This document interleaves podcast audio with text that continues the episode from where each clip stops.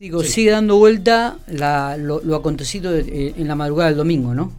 Eh, una noticia que un poco ha generado preocupación. Y, en relación a este tema, eh, vamos a hablar con Juan Pellegrino, que es el fiscal que investiga la causa. Eh, nosotros tuvimos la posibilidad de hablar un ratito ayer, pero queríamos tenerlo aquí en la radio como para que la gente también lo escuchara de su propia palabra. y con un tiempo más pasado, donde se pudo capaz abordar un poco más la investigación. Exactamente, con y, además para preguntarle cómo es el estado de salud de, de los jóvenes este, involucrados. Juan, gracias por atendernos. Buenos días. Buenos días, Miguel. Buenos, buenos días a vos y, a tu audiencia. Bueno, gracias por estos minutos, eh, como siempre, muy atento. Juan, ¿cómo, cómo arrancamos por el estado de salud de, los chicos? Contanos cómo, están. Mira, en principio fui muy informado en el día de ayer y ahora vamos a recabar información nuevamente por el estado de salud, tanto del agredido como el agresor. En relación a la víctima, eh, tenemos determinado, bueno, como te indicaba, presentó una lesión en el tórax eh, con un elemento punzocortante. Eh, tuvo un abordaje desde inmediato del Servicio de Emergencias Médicas, fue derivado al Hospital Centeno, donde hoy se encuentra internado. Eh, no recuerdo si en sector de, observaciones, eh, evolucionando favorablemente en principio, esa es la información que nosotros tenemos. Eh, y el agresor también se encuentra todavía internado con una custodia policial y si no me equivoco presenta una lesión en el brazo. Está. ¿Qué edad tienen los dos chicos involucrados? El, rango etario es de, de los 22 y los 25 años tanto del agresor como del agredido. Bien, bien, bien. Eh, eh, ¿Estos chicos tenían algún tipo de antecedente? ¿Se, se sabe esto judicialmente? Mira, en realidad eh, yo no, puedo confirmarlo en, términos precisos los antecedentes porque eh, debería contar delante delante mío debería tener un informe nacional de reincidencia para indicarlo con precisión. Lo que sí puedo indicar es que, que son conocidos tanto del personal policial como de la justicia. Bien, bien. Bueno, eh, ¿qué se puede saber específicamente sobre los hechos? Vos tuviste ahí en la madrugada del domingo en el lugar. Sí, así es. Nosotros intervenimos por la comunicación que realiza Germán Reiber de Comisaría Primera, eh, donde, bueno, en realidad hubo todo un despliegue policial con distintas reparticiones, siempre siempre para destacar la labor de la policía en general, y también con la intervención de la Agencia de Investigaciones Científicas.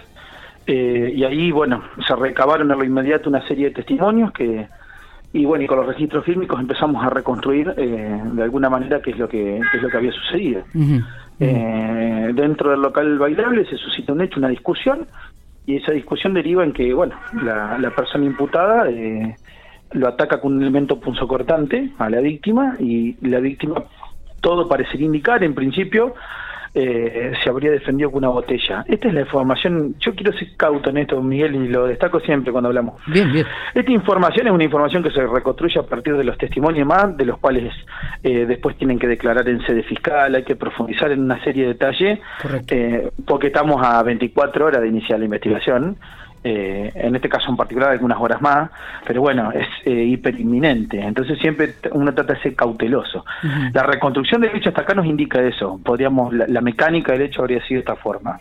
Eh, interviene seguridad del local bailable y eh, inmediatamente creo que en principio se retira uno y después el otro y se comunica inmediatamente al personal policial quien se hace cargo de la situación y después nos informan a nosotros. Está bien.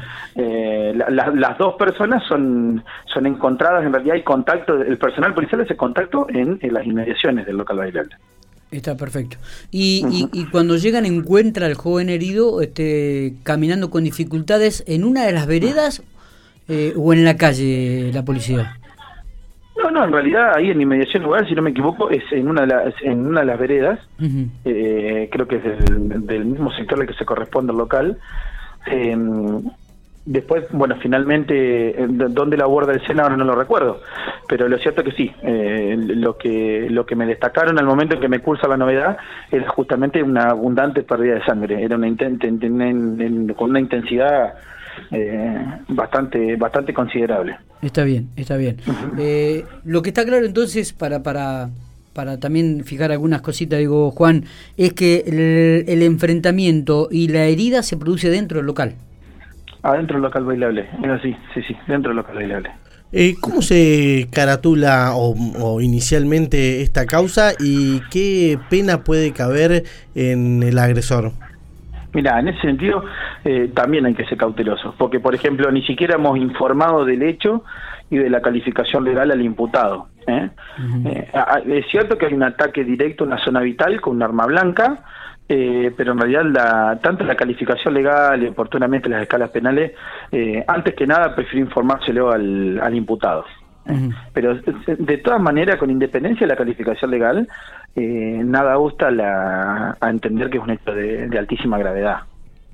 la recepción de un ataque con arma blanca en realidad puede llevarte a distintas clases de resultados, incluso la muerte eh, con locales eh, siempre es grave, siempre es grave. Eh, eh, sí, y además esto, genera preocupación porque me imagino que también ustedes que, están dentro del ámbito de la justicia, este tipo de hechos es como que se están reiterando prácticamente todos los fines de semana, Juan, ustedes lo, analizan y, lo investigan todos los fines de semana. Y en realidad sí, ahora... Bueno, en esta última etapa sí hubo alrededor, en total con la con el de comisaría seccional segunda, hay dos hay dos en el centro de la ciudad y, este, y este tercero que comento que en el barrio del y estamos hablando una, de una franja de tiempo que, que no supera los siete días. Tres hechos. Claro claro Claro, es verdad, es verdad. Sí, sí, sí. y, a esto hay que agregarle el otro asalto que hubo, creo que a mano armada también en, en, Barrio Molino. Pero bueno, este es otro hecho que se haría. claro. Exactamente, sí. Eh, no, no, no me voy a seguir sobre eso. Eh, bueno, obviamente digo, pero también llama mucho la atención, y creo que lo hemos hablado fuera de, micrófono, Juan, esto de el, uso de las armas, ¿no? El uso de arma blanca o el uso de un arma de fuego que se ha vuelto prácticamente corriente eh, en, en todos los hechos que uno se investiga. Y bueno, tiene esa presenta esa particularidad. A ver, lo que voy a decir no tiene ninguna novedad. Lo que pasa es que eh, un ataque con esas características eh, en realidad complejiza toda la situación porque el, vos lo que lográs es un aumento de, letalidad, para decirlo de alguna manera. O sea, no es lo mismo que una que, que, una gresca con... A ver, tampoco minimizo una gresca con golpe de puño, pero en realidad el ataque con un arma blanca o eventualmente un disparo con un arma de fuego o sea, tiene una letalidad que es completamente diversa, o un poder vulnerante completamente diverso, es mucho mayor aún, e incluso puede desencadenar eh, no solamente lesiones de gravedad, sino incluso eh, llevarlo hasta la muerte. O sea, es, realmente peligroso. Totalmente, totalmente. Bueno, estaremos atentos. Eh, no se sabe todavía cuándo podrían llegar a dar, dar el alta, digo, tanto al agresor como al, al joven herido, ¿no?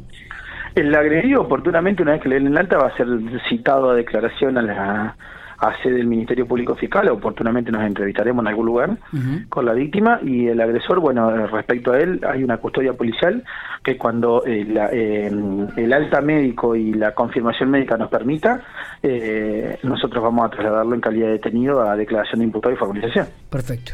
Juan, gracias por estos minutos, como siempre, muy atento. Por nada, Juan Amiga, que tenga buenos días. Buenos días.